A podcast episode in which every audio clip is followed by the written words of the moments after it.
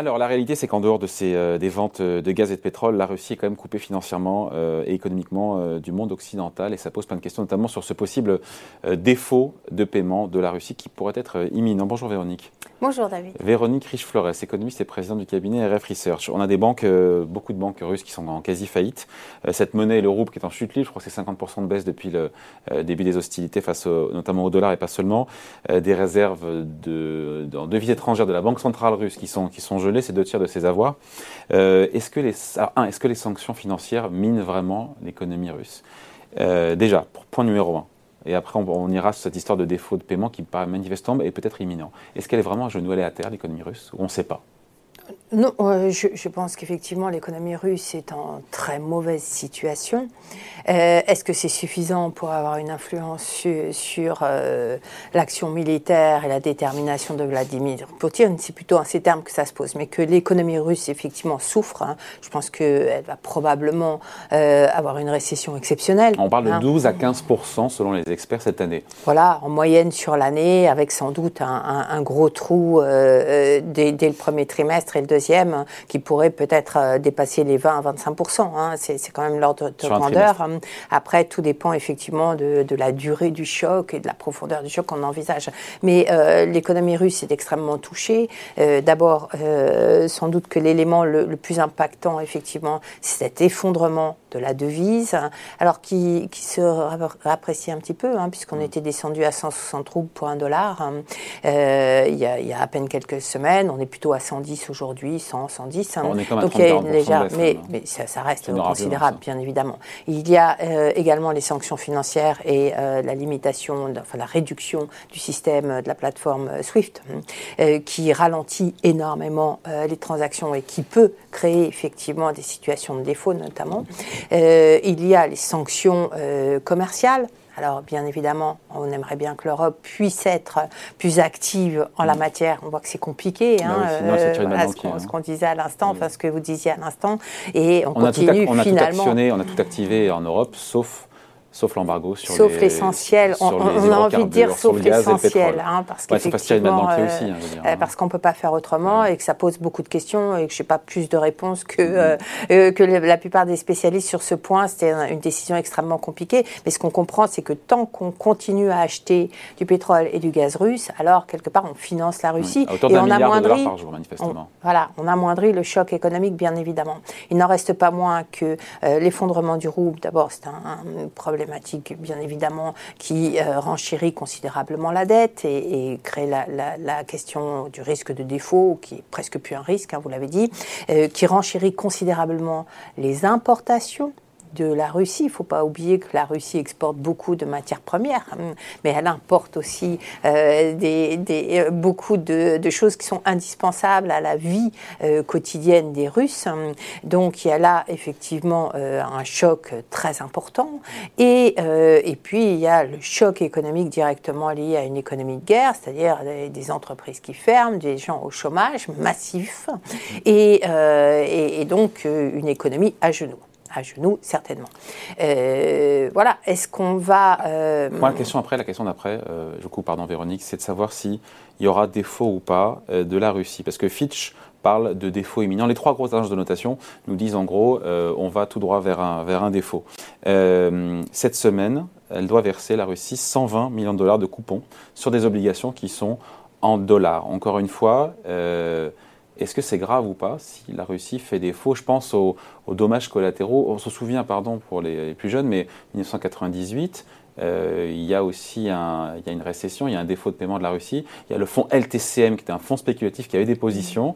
Il y avait une tempête, on s'en souvient à l'époque, elle était absolument atroce, qui avait poussé la Fed à intervenir. Donc l'idée, c'est quelles, conséquences après si d'aventure euh, la Russie faisait défaut. Après, il y a un autre sujet, on en parlera après, c'est la Russie qui ferait défaut avec une dette publique à 20% du PIB. Ça pose des questions quand même. On, provoque l'effondrement aussi de la Russie. Mais juste voilà, Qu'est-ce qui se passe encore une fois? Est-ce que c'est grave si la Russie fait défaut? Quelles conséquences pour les marchés? Alors, euh, c'est grave, oui, et peut-être moins grave que euh, parce qu'on a le temps un petit peu de s'y préparer finalement, euh, depuis le, 24 février, on a ce scénario-là en, tête, hein, et je pense que les plus exposés ont ce scénario-là manifestement en tête, hein, et qu'ils ont le temps de s'y préparer. Alors, s'y préparer, ça veut dire quoi?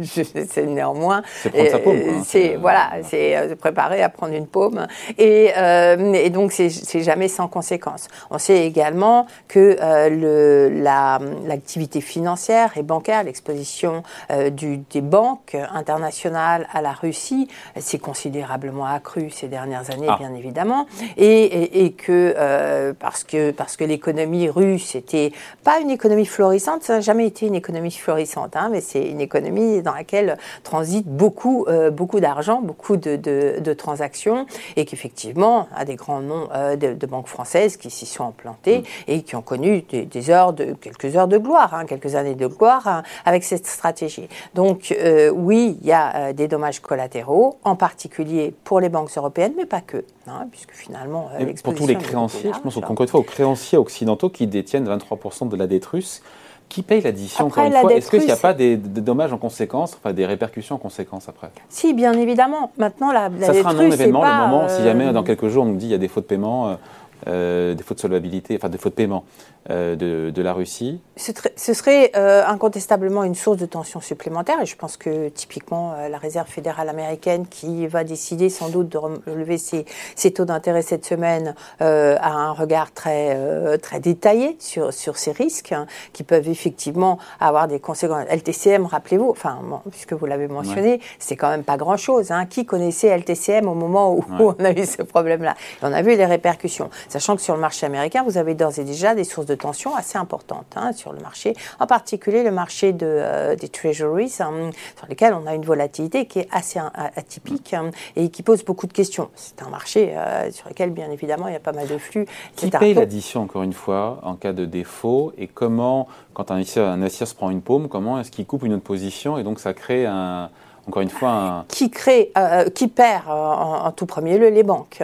les conséquences, effectivement, les traditionnelles, assez classiques, sont des tensions de fait sur les marchés interbancaires, hein, de type, type 2008, typiquement. Alors, c'est pas forcément, hein. voilà, c'est pas la même exposition, c'est pas les mêmes montants. La dette russe est quand même très faible. Hein. Et, et, donc. Donc c'est gérable. vous écoutez, c'est gérable? Je pense que c'est... Est-ce que c'est pas une étincelle, encore une fois, qui provoque euh, d'autres effets en série? Je, n'ai pas ce sentiment, mais je peux me tromper euh, parce que c'est un sujet assez opaque hein, euh, et, toujours risqué dans un contexte par ailleurs financier qui pose d'autres questions. Est-ce que c'est pas source de déstabilisation financière, c'est ça en fait hein Une source majeure de déstabilisation financière, je ne le crois pas. Du type, allez, prenons Lehman, non. Non. Euh, une source de tension, alors type LTCM, et, de risque, hein, de risque quelque part systémique, forcément, oui, Hein. Mais on ne parle pas de, des mêmes, euh, de, la, même chose, de la même typologie de risque. Hein. Mais euh, c'est incontestablement un danger et une fragilisation, notamment pour les banques, les banques, marché interbancaire. Donc euh, voilà où on en est. On navigue ici maintenant, ça fait trois semaines maintenant qu'on a un, petit peu intégré ce risque et qu'à mon avis, on peut s'y préparer, y compris les marchés ont probablement intégré une partie de ce risque. On a vu ce qu'ont fait les valeurs bancaires, en particulier en Europe, hein, mais pas que, ces dernières semaines ça fait partie de l'anticipation de ce, mm. type de, développement. Ouais. Défaut, pardon, on finit là-dessus, Véronique, mais faillite et défaut qu'on aura provoqué. Encore une fois, on a rarement vu un pays qui fait défaut avec 20%, une dette publique à 20% du PIB.